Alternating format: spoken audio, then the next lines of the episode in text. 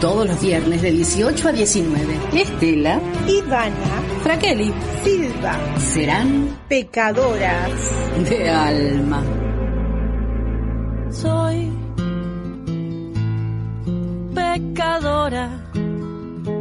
Los santitos huyen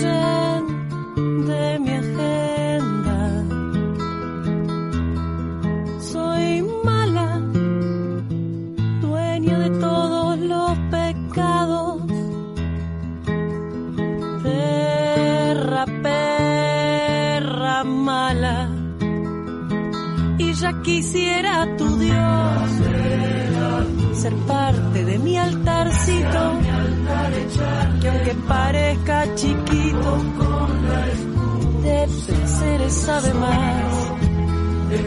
Que me digan si es acá. Buenas, buenas, ¿qué tal? ¿Qué tal? Otro viernes en Pecadoras del Alma. ¿Qué tal, Ivana? ¿Cómo estás? Hola Estela, buenas tardes.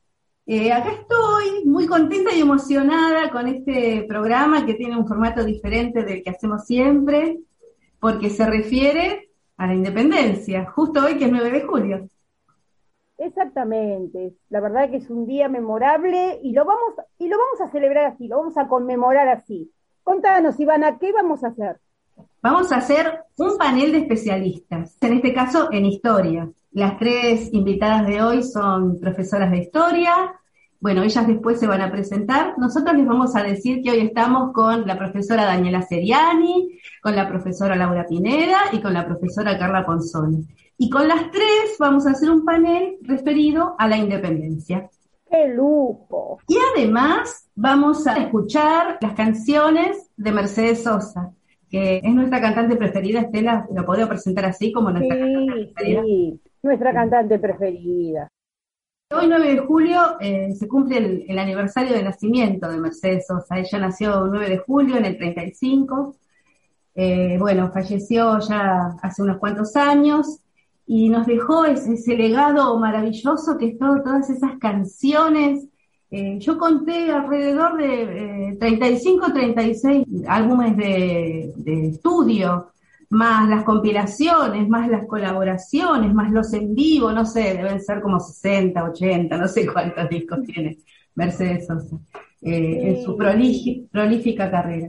Y además esa voz espectacular, especial que tenía, que fue variando, empezó siendo mezzo, mezzo soprano, y terminó en contralto, esa coloratura, esa tonalidad que le daba canciones, ese fraseo, la verdad que para mí de verdad es la mejor cantante argentina y bueno, latinoamericanas hay muchas buenas, pero ella es especial. Así que esta va a ser la música. Y ya mismo pasamos a presentar a nuestras invitadas de hoy. Buenas tardes, Daniela, ¿cómo estás? Bienvenida. Hola, ¿qué tal? Buenas tardes a todos, a todas. Un placer que me hayan convocado, ¿sí? Para hoy estoy mu- muy contenta, muy halagada.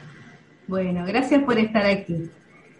Y estamos con Carla Ponzone, fundadora de la biblioteca Palabras del Alma y de todo lo que significa la biblioteca, ¿no? Eh, de todas la- la- las- las ramificaciones que tiene, que tiene la biblioteca.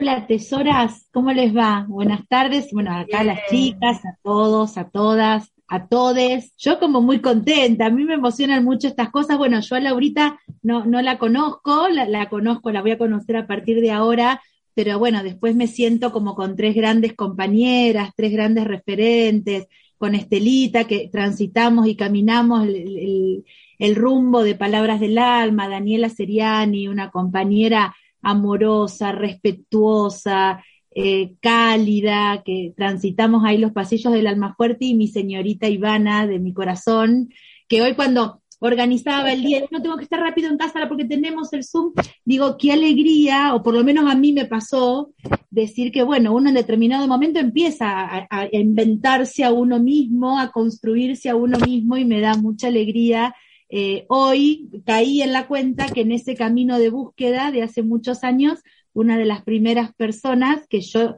entiendo y, me siento reflejada y siento que fue una de las artífices de esa búsqueda fue mi señorita Ivana. Así que eh, más allá del, del cariño a Estelita, Daniela y el respeto a Laura, eh, todo mi cariño a mi señorita Ivana hermosa de mi corazón.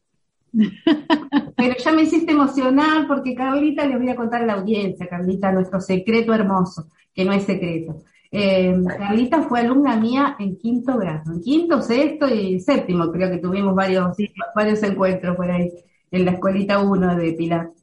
Eh, yo eh, prácticamente empezaba a trabajar en Pilar y caí en la escuela pública y, me encontré con ese curso de todos, la verdad que eran alumnos brillantes, Carla era muy buena alumna y muy buena compañera y muy dócil. Ahora no la conocerían, la verdad, porque no.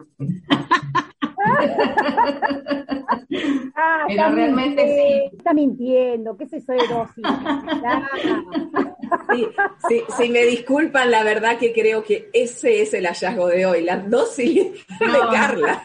No saben, era una rosa del principito. Le teníamos que poner la campana para que no se deteriorara. No saben lo que era. Sí, y eh, igual siempre defendió los derechos de todos y ella quería conciliar y quería que todo funcionara bien. Eso, pero era Ahora estoy las más dos. que conciliadora. Me parece porque estoy más vieja, pero bueno. eh, Bueno, y es, es la verdad que es un orgullo y es un placer eh, haber sostenido después de tantos años la relación, porque siempre nos encontramos, es como que recordamos esos momentos. Y ahora que ya estoy jubilada, estas cosas me dan mucha satisfacción. Bueno, ¡ah! ya pasó este momento emotivo, no lo van a volver a ver en mí nunca más. y ¿No vamos a presentar. No, no, nunca más. Y le vamos a presentar a la profesora Laura Pineda, que también es amiga de la casa, de todas nosotras. Y buenas tardes, Laura. Hola, buenas tardes para todas, todos y todes, obviamente. Eh, un placer y un gusto que me hayan invitado y poder participar en este, en este día tan especial y para conmemorar esta fecha tan especial.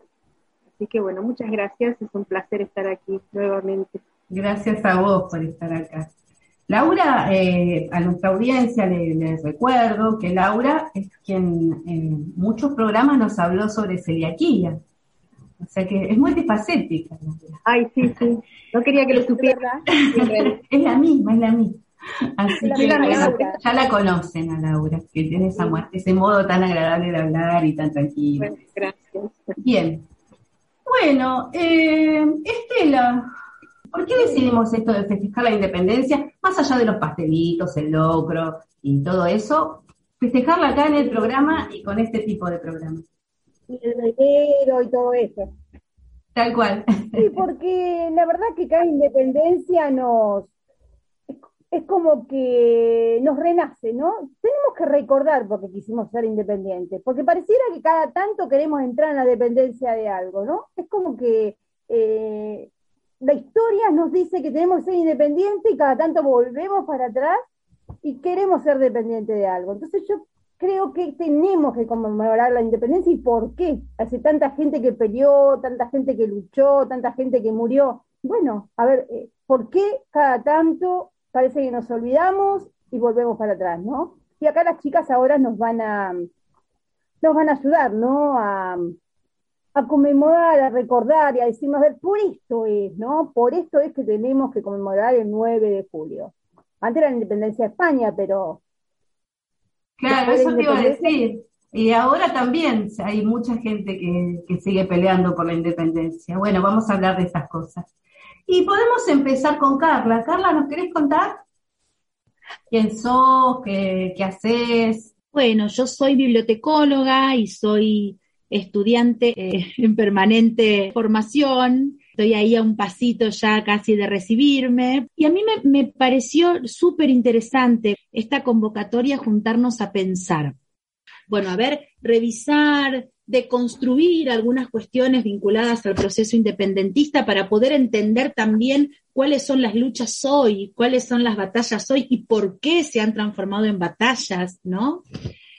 Y digo, si tenemos que hablar particularmente del proceso que se inicia a partir de 1816, claramente es un parteaguas. Digo, y claramente es la puerta o el momento histórico o el acontecimiento histórico que cierra un proceso de dependencia política y territorial con España, pero que abre otro proceso de dependencia para con Inglaterra. Digo, y estas son cosas que tenemos que incorporar y que poner en discusión, porque esa ese, ese proceso independentista, que también fue un proceso independentista eh, muy reducido, muy acotado, ¿no? Digo, cuando nosotros, yo soy de, de la generación todavía de los que tenemos 30, 40, que recordamos la gesta independentista en la escuela, en actos escolares, a donde se veían los negritos que rompían las cadenas de, cartulina. Pero yo no recuerdo en, mis actos escolares o incluso en mi recorrido como estudiante primaria o secundaria eh, que se hablara, por ejemplo, de que la independencia no fue de la totalidad del territorio eh, de las Provincias Unidas del Río de la Plata, no recuerdo haber visibilizado la gesta de, de José Gervasio Artigas, de cuál era la propuesta de Artigas y qué era lo que había pasado con esa Buenos Aires. Digo, hay un proceso que se termina claramente y que señala la ruptura con eh, el, el, monopolio y con la hegemonía española, pero abre la puerta a otro tipo de hegemonía que va a condicionar esa soberanía que va a quedar subsumida a los ingleses va a condicionar muchos de los demás procesos históricos de nuestro territorio, mucho más adelante en el tiempo, y me atrevería a decir incluso hasta el siglo XX, cuando finalmente, desde el punto de vista financiero, este, se decide en el gobierno de este, Aramburu ingresar al Fondo Monetario Internacional y a partir de ahí ya dejar de depender en términos de, endeudamiento de los ingleses para pasar a depender en términos de endeudamiento de los Estados Unidos, ¿no? O al Fondo Monetario. Pero digo, para no irme tan adelante, la independencia no es asumida, no es entendida, no es dimensionada por la totalidad de esas provincias unidas, sino solo por una parte.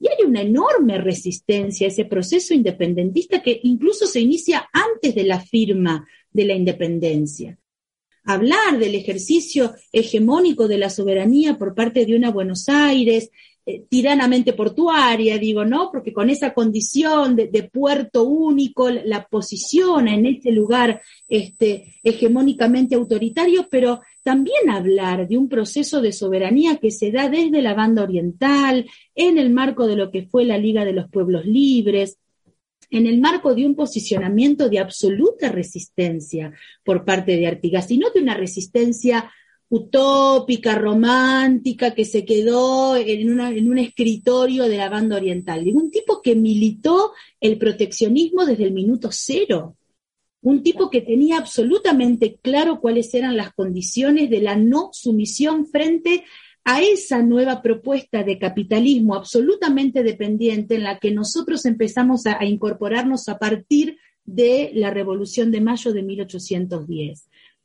O sea, a mí la, sensación que me da es que todavía hoy, en muchos ámbitos, en muchos espacios y en muchos aspectos, nos quedamos con una mirada, insisto en el término, romántica de la independencia, repasamos la gesta previa de los grandes héroes varones del proceso independentista, ¿no? Digo que no digo que esté mal, lo banco a Belgrano, lo banco a San Martín, y creo que la culpa de eso no es, no fue ni de Belgrano ni de San Martín, sino de quienes después historiográficamente se hicieron cargo de reproducir solamente cierta parte de la historia. De hecho, digo, Belgrano la hizo capitana, este, a remedios que ayer, antes de ayer, hace unos días, este, colgaron su cuadro en la Cámara de Diputados. Pero digo, me parece que nos quedamos como con la previa de la independencia en función de esas gestas de resistencia de los avances realistas, pero nos falta todavía desde lo cotidiano, desde, la escuela, hacer estas otras interpretaciones,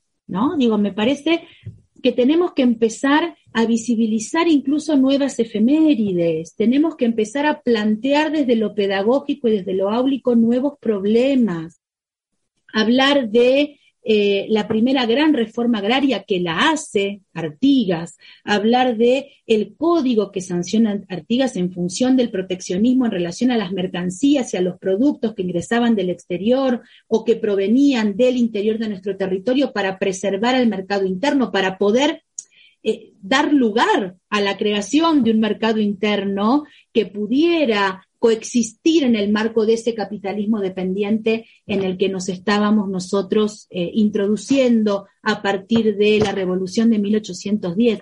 Y yo ahí me, me refloté un machete de un texto que tiene varios años, ¿no? Pero que a mí me pareció muy interesante. Si, si me dan, si puedo hacer una lectura textual de ese fragmentito, fíjense qué dato, ¿no? En función de esto que yo decía de que revisemos el proceso independentista a ver si verdaderamente fue tal, o si en términos de soberanía podemos hablar de que se alcanzó la soberanía a partir de la declaración de la independencia. Este texto, que es de William Kaufman, dice, después de la Revolución de Mayo de 1810, Buenos Aires demoró apenas tres días en eliminar ciertas prohibiciones que dificultaban el comercio con extranjeros. Doce días después del 25 de mayo,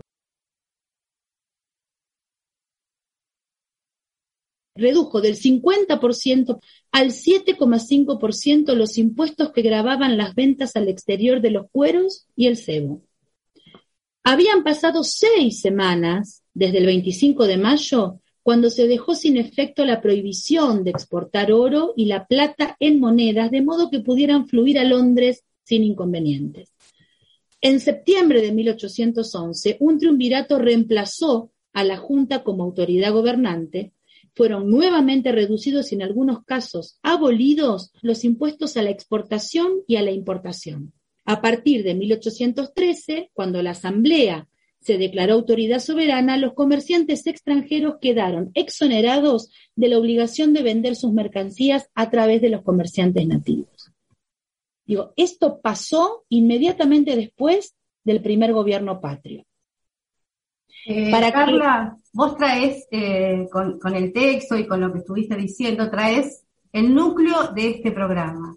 Y el núcleo de este programa es y por dónde pasa en realidad la verdadera independencia, que justamente es esto, es por la soberanía, la soberanía económica, la soberanía, el manejo de los recursos, y todo eso sigue tan vigente, quizás eh, igual que en aquella época. En cierta medida, no no se ha movido el eje, sigue siendo lo mismo.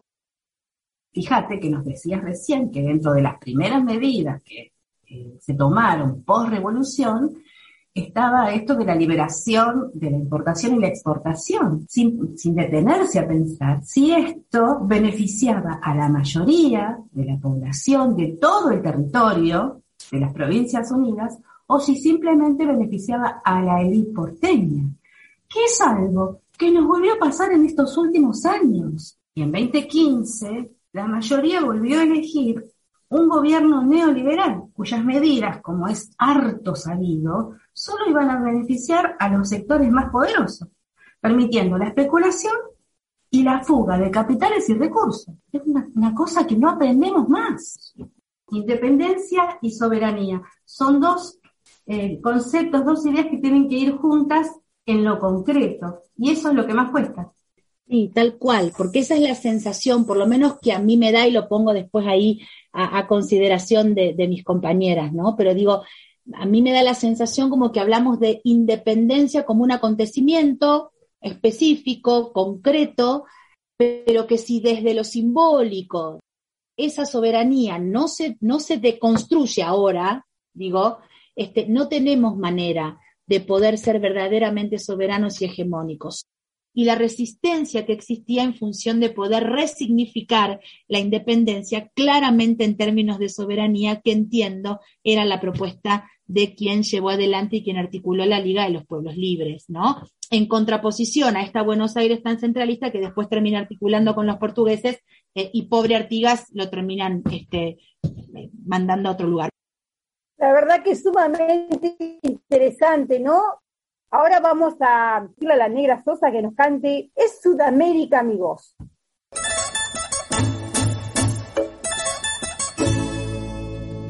Americana soy, americana soy, y en esta tierra y en esta tierra yo crecí. Vivrán en mí milenios indios y centurias de español.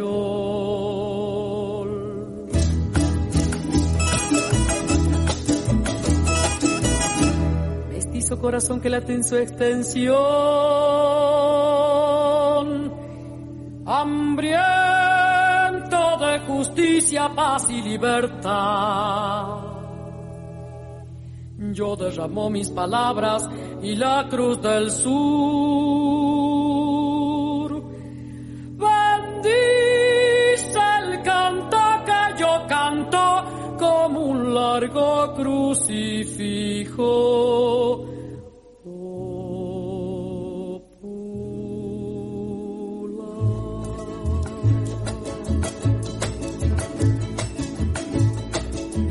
No canta usted, es Sudamérica mi voz, es mi país fundamental, de norte a sur, de mar a mar,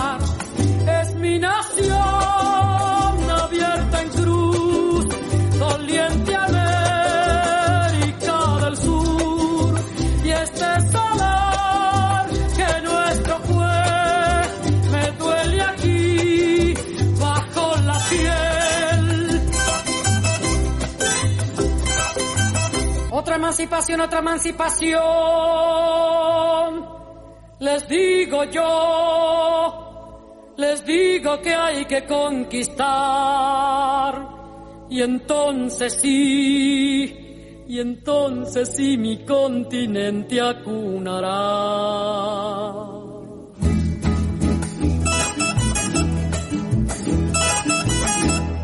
Una felicidad, una felicidad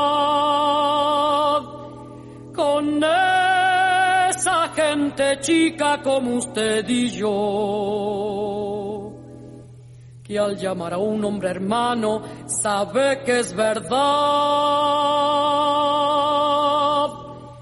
y que no es cosa de salvarse cuando hay otros que jamás se han de salvar.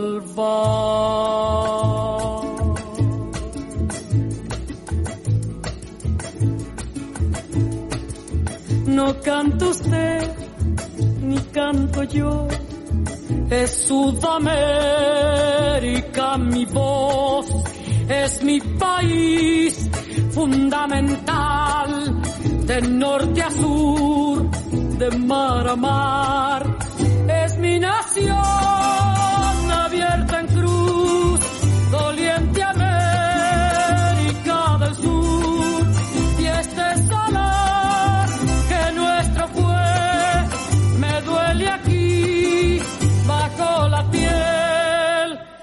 emancipación, otra emancipación.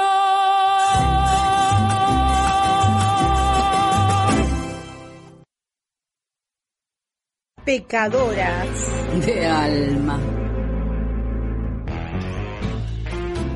Bueno, segundo bloque, después de esta canción en Sudamerican Dios, que forma parte de la cantata sudamericana, que es una obra de arte maravillosa que concibieron entre Mercedes Sosa, Félix Luna, el historiador, y Ariel Ramírez, haciendo la música. Eh, no pierdan la oportunidad de escuchar. Bien, y ahora estamos con Daniela. Daniela, contanos un poquito qué haces y Bueno. qué nos vas a. Eh, bueno, yo soy eh, Daniela Seriani, profesora de historia, ¿no? Egresada del Instituto 51 de acá de la ciudad de Pilar. Digamos, vengo a reivindicar la necesidad de tener estudios superiores acá en, en- el distrito de Pilar, ¿no? Bueno, también tengo en, en mi formación he cursado una maestría en historia contemporánea, que bueno, me falta la tesis, pero ahí está, en algún momento también eh, espero poder terminar con eso. Y bueno, y soy docente en escuelas de, de acá de Pilar. Y siguiendo un poco con lo que nos estaba contando Carla, ustedes me invitaron a hablar sobre la participación de los negros en estas guerras de independencia. tenemos que, dejar bien claro, ¿no? Porque la historia es un relato que nos llega a nosotros sobre distintos momentos del pasado o sobre el pasado. Entonces, cuando hablamos ¿no? de la participación de los negros, yo no me quisiera quedar solamente con ellos, sino que vamos a hablar de los sectores subalternos, donde también incorporamos en ellos principalmente eh, a los sectores indígenas, ¿no? a los mestizos, los pardos. Y bueno, y también ahí entraría eh, la agencia de las mujeres, pero eso lo vamos a dejar para que después lo, lo, conversemos con Laura. No es mucho lo que la, historia nos ha contado de, sobre la participación de los negros. Tenemos el sargento Cabral, el negro Falucho, ¿no? Y algunos personajes que como pintorescos suelen aparecer también en los, en, los actos escolares o tenemos a los negritos eh, que nos pintábamos con corcho quemado la cara, como una forma de representar eh, esa participación negra que siempre era, digamos, periférica porque el lugar importante, las decisiones importantes, siempre las llevaron los blancos, los criollos y también, eh, por supuesto, estaba el español, ¿no? Entonces, me parece que esta forma de contar la historia, gracias a Dios, la misma historiografía, la ha comenzado a cuestionar en los últimos tiempos. Y tenemos mucha producción historiográfica que a partir del bicentenario del 25 de mayo, tenemos hoy muchísimo material y muchas nuevas líneas de investigación que justamente vienen a poner en tensión y a cuestionar ese relato que fue con el que todos nos hemos criado el que muchas veces la escuela, básicamente la escuela primaria, sigue reproduciendo todavía. Entonces, me parece que acá lo que eh, hay que, digamos, quitar es ese mito de que los negros fueron utilizados como carne de cañón en las guerras de independencia y después en las guerras por la Triple Alianza y que, y que desaparecieron. Porque ahí sí es lo que cobra muchísima importancia este relato de la Argentina Blanca, que hace poco tiempo ¿no? Nuevamente, con las declaraciones que, hizo eh, el, presidente y con las que años atrás había hecho el presidente Macri, ¿no? Con que los argentinos somos bajados de los barcos, vienen justamente a poner en discusión y a poner en claro la importancia que tuvo ese relato de la historia tradicional. ¿no? Que nos queda eso en el imaginario. Y la realidad es que Argentina tiene también en su formación una eh, fuerte, fuerte impronta de, digamos, de componente negro. Con esto no estoy diciendo que los negros no hayan sido utilizados en las guerras de independencia, que no hayan sido en muchos, eh, eh, en, muchos batallones mayoría, claro que sí, pero no como carne de cañón, sino que acá es donde entra justamente el poder, el poder pensar qué intereses tenían los sectores subalternos al participar de estas guerras de independencia, de participar de las milicias. Porque ahí, al pensarlo desde ese lado, es cuando le estamos dando verdadera agencia. ¿Qué intereses tenían ellos? ¿Qué significaba la independencia? ¿Qué significaba la patria para estos sectores? ¿Significaba lo mismo que el relato de la historia tradicional va a ser? ¿Significaba lo mismo la patria para, eh, esos eh, pueblos indígenas en Salta, o para los negros en Buenos Aires, o los negros en Tucumán, que para los criollos en Buenos Aires significaba lo mismo. Entonces, investigar desde ese lado, me parece que ahí sí es justamente rescatar, visibilizar la participación de estos sectores subalternos en las guerras de independencia. Entonces, para, poder comprender esto, me parece que tenemos que ponerlo también un poquito en contexto, ¿no?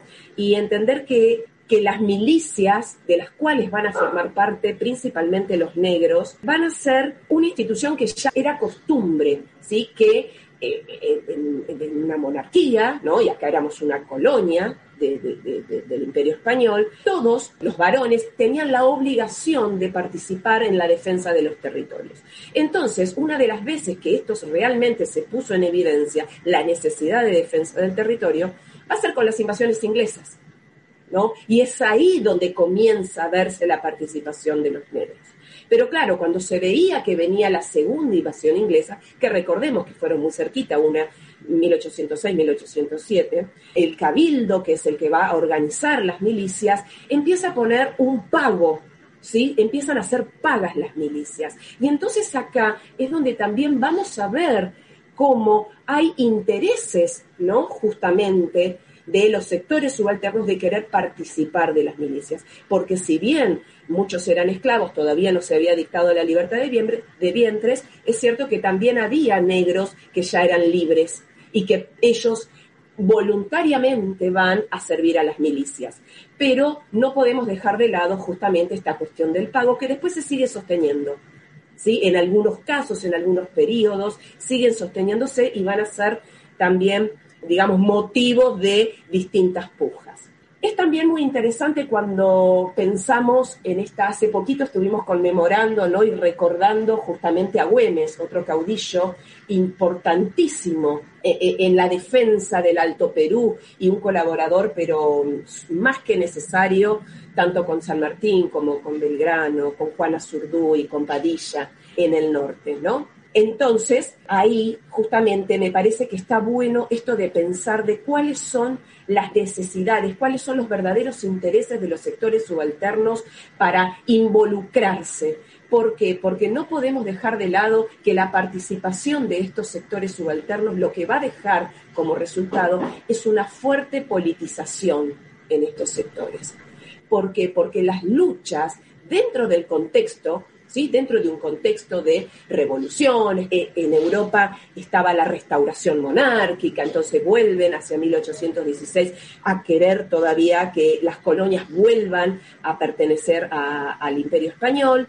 Entonces, aquí lo que tenemos que ver es cuáles eran las luchas que dentro de ese contexto van a tener los sectores subalternos. Y no es nada distinto a lo que podemos encontrar hoy.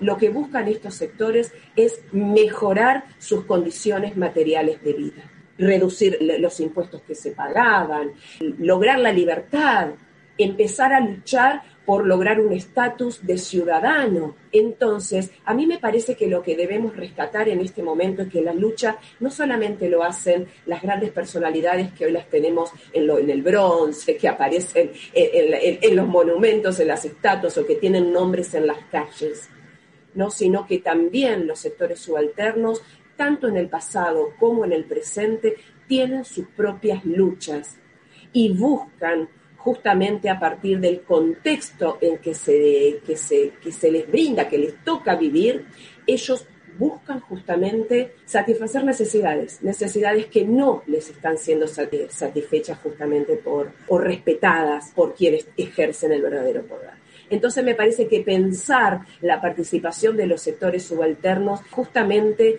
nos lleva a pensar hoy. Y acá dejo un poco de lado la historia, ¿no? O, permito que la historia me, lleve a pensar el presente, ¿no? ¿Cuáles son las luchas hoy? cuáles son las luchas hoy de nuestros sectores populares, ¿no? Y, bueno, ¿y qué proceso estamos hoy viviendo?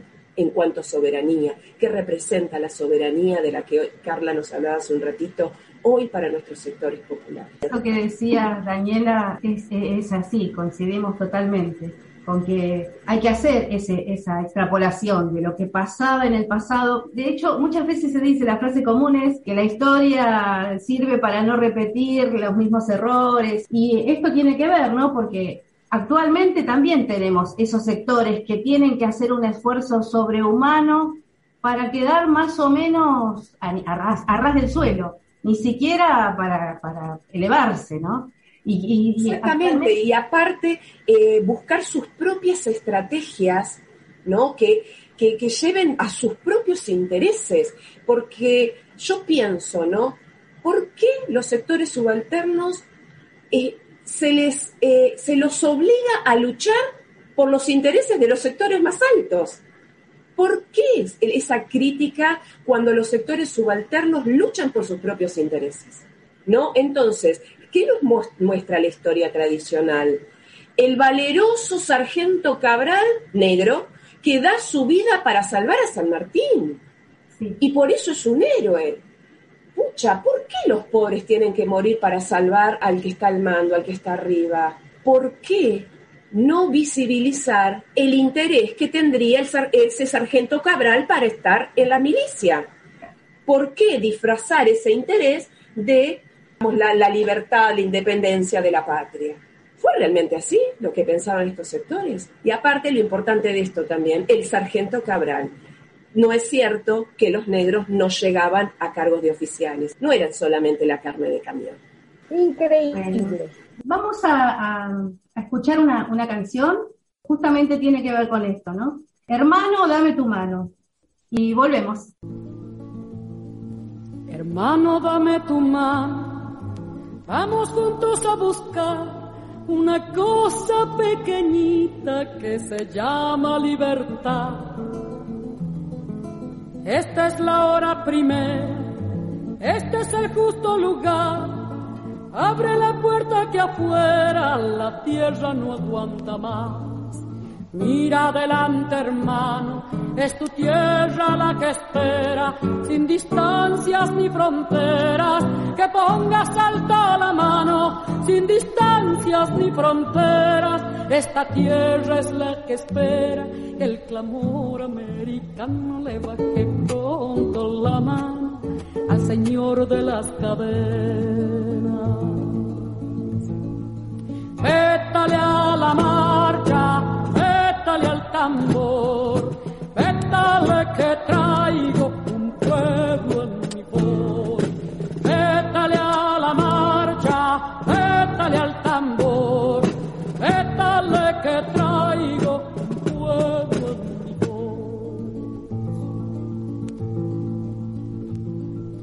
Hermano, dame tu sangre, dame tu frío y tu pan.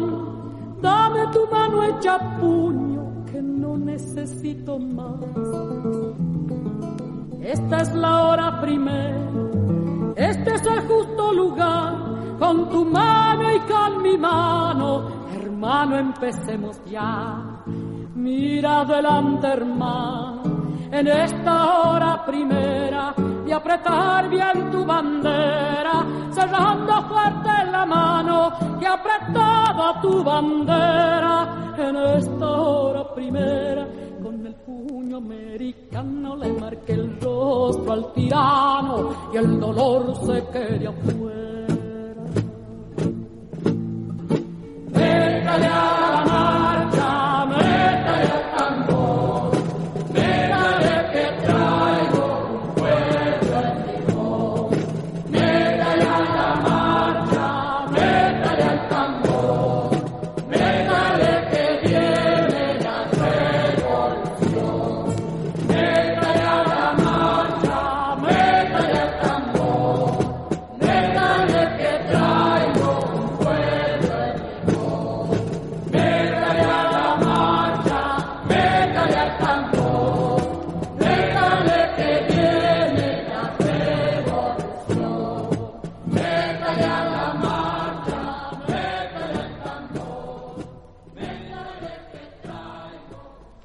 Estás escuchando Pecadoras de alma.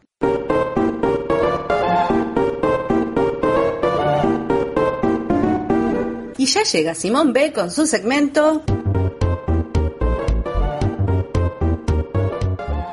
Datos que recuerdo y que no le interesan a nadie.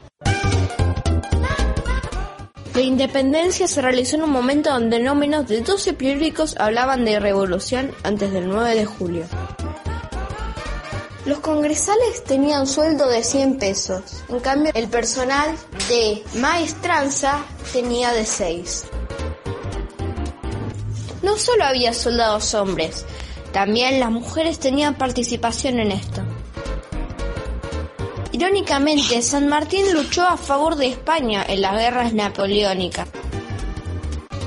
La mayoría de los congresales que asistieron al trascendental hecho eran sacerdotes y abogados, ya que eran las típicas profesiones de los más pudientes.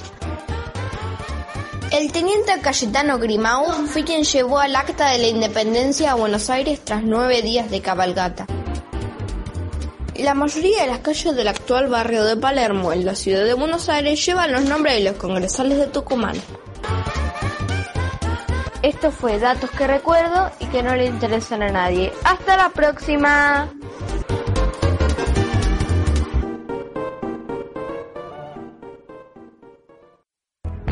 Pecadoras de, alma.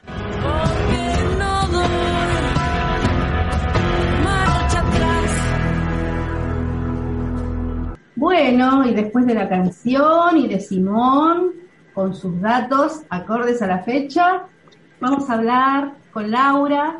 Contanos eh, qué haces, a qué te dedicas y de qué nos vas a hablar hoy.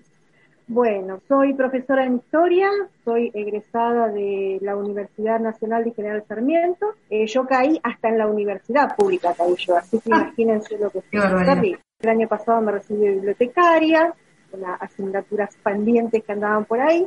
Así que bueno, les quería contar hoy un poquito que ya algo anticiparon mis compañeras con esta cuestión de, hablar de la independencia. Y hablamos de que había como cuestiones que no se tenían muy en cuenta para lo que fue todo, eh, todo el trabajo de declarar la independencia. En esta cuestión, la historia se olvidó de que hubo mujeres que lucharon por la independencia. Pero bueno, ¿de qué nos vamos a asombrar? Nada en realidad, ¿verdad? ¿Alguien se asombró? No. ¡Qué barbaridad! No, no nos asombramos porque fuimos, digamos, enseñadas por siglos, podemos decir, ¿verdad?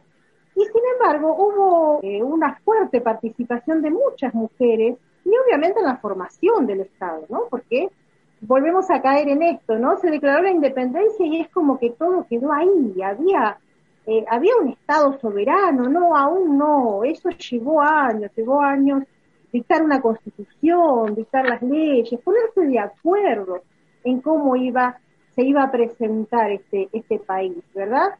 Entonces, bueno, desde hace años, decía yo, pensaba yo cuando estaba buscando un poquito de información, eh, nos encontramos que conocimos a Juana Zurduy, ¿no? Juana Zurduy, su participación y su lucha, esa Juana Zurduy, la flor del Alto Perú, como le dice la canción, ¿no? Que luchó junto a su marido, recibió el, sable y el grado militar por parte de Belgrano, y hubo otras tantas mujeres que participaron, digamos, en, todo lo que fue desde la formación, desde el armado de la bandera, por ejemplo, lo que fue eh, María Catalina, que fue la mujer de la bandera, las espías de San Martín, Carmen Puch, la esposa de Güemes, era la presa más preciada de los realistas, porque querían secuestrarla para poder sorbonar al caudillo. No lo lograron, porque la pobre con y críos a cuesta se anduvo escondiendo por todas partes para que no la encontraran, no pudieran hacer lo que, lo que querían los realistas realmente. No, bueno, a su manera fue una lucha también la que hizo ella. Y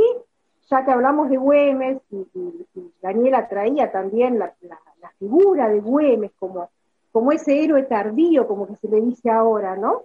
Y encontramos con que este señor Güemes no era el solito, ¿sí?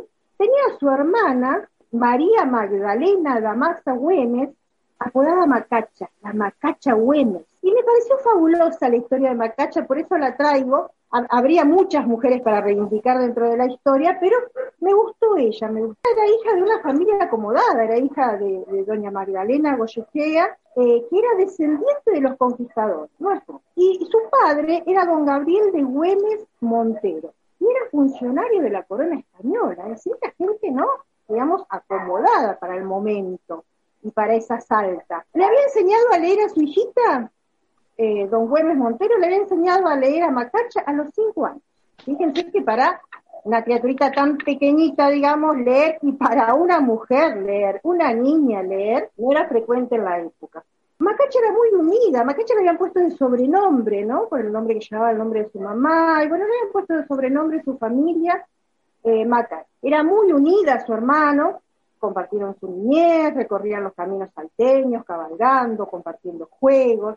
A los 16 años se casó con Ramón Tejada Sánchez, era capitán del regimiento de Patricia. Todos eran, digamos, hacendados, pero había algo muy particular, tanto en los hermanos Güemes como en el marido de Mac. Eran muy cordiales con sus peores, algo que no era normal, digamos, pero tenían un trato, digamos, amigable.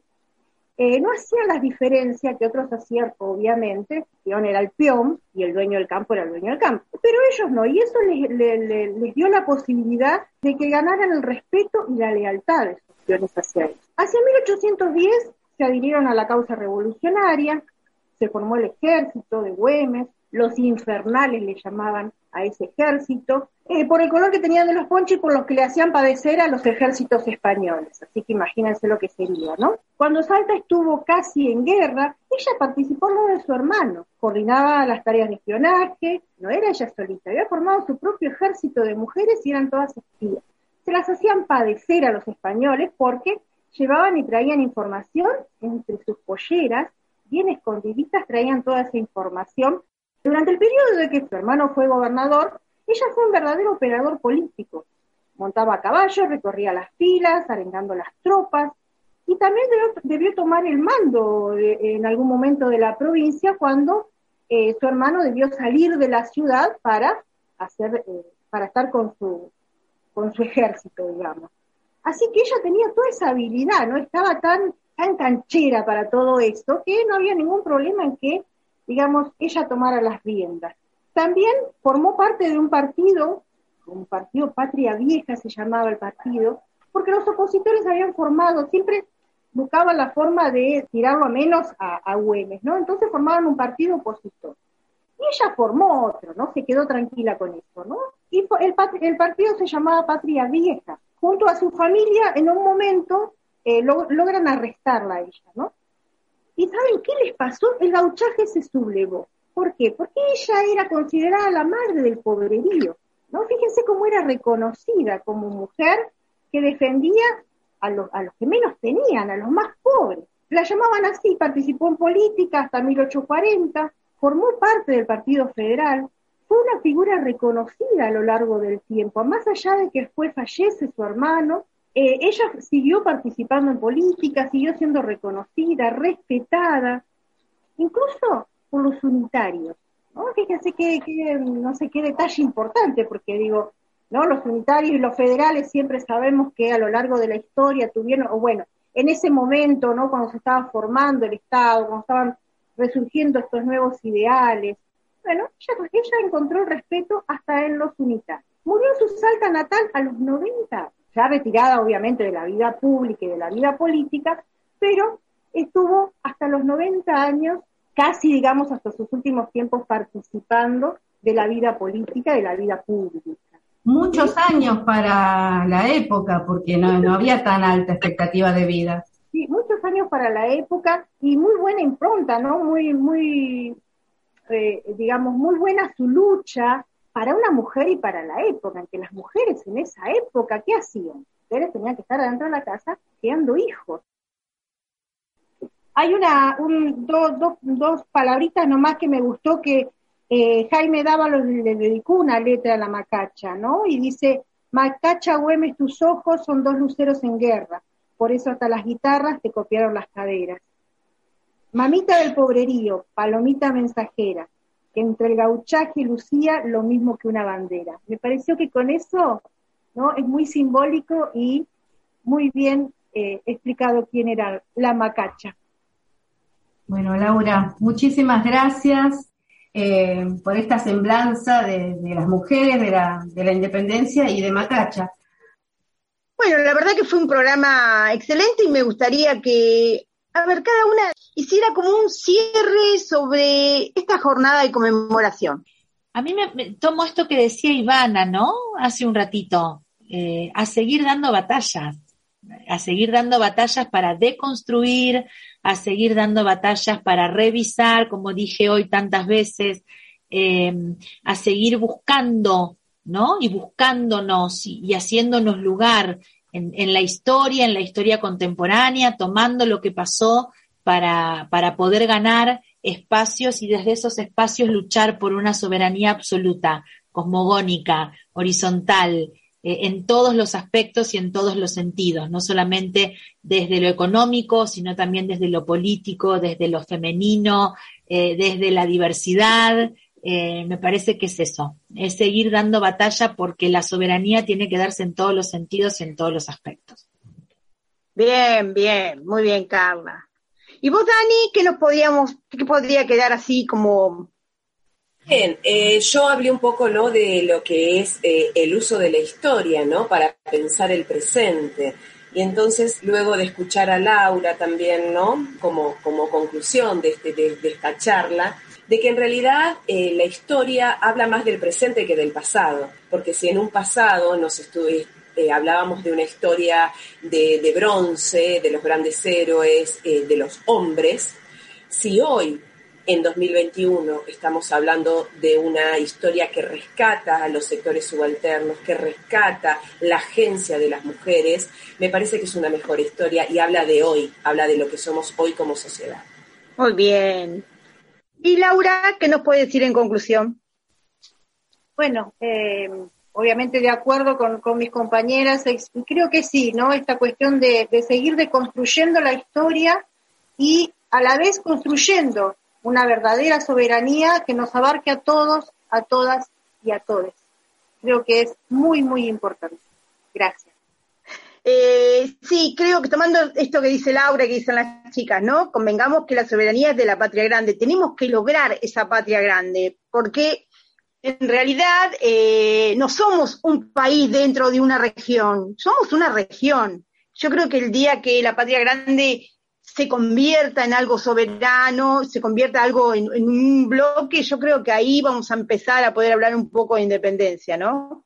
Es un poco el sueño de, San Martín, que finalmente no, pudo concretar, ¿no?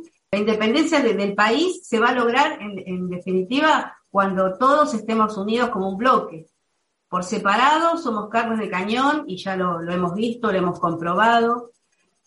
Es decir, que tenemos que retomar esos ideales de patria grande, libre, independiente y soberana. Les agradecemos mucho a las chicas que hayan estado acá en este programa tan especial. Y para cerrar, hoy no nos vamos a ir bailando como nos vamos todos los viernes. Hoy nos vamos a ir con el corazón en la patria. ¿Qué le vamos a pedir a Mercedes? Bueno, para cerrar este, este hermoso programa le vamos a pedir que nos cante el himno nacional, con esa voz preciosa que tiene.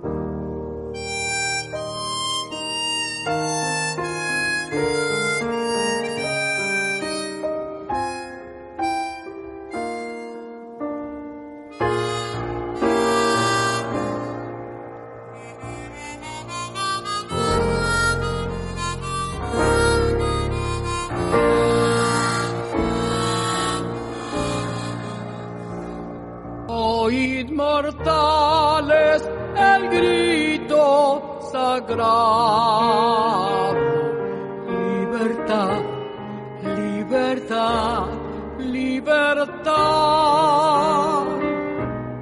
Oíd el ruido de rotas cadenas,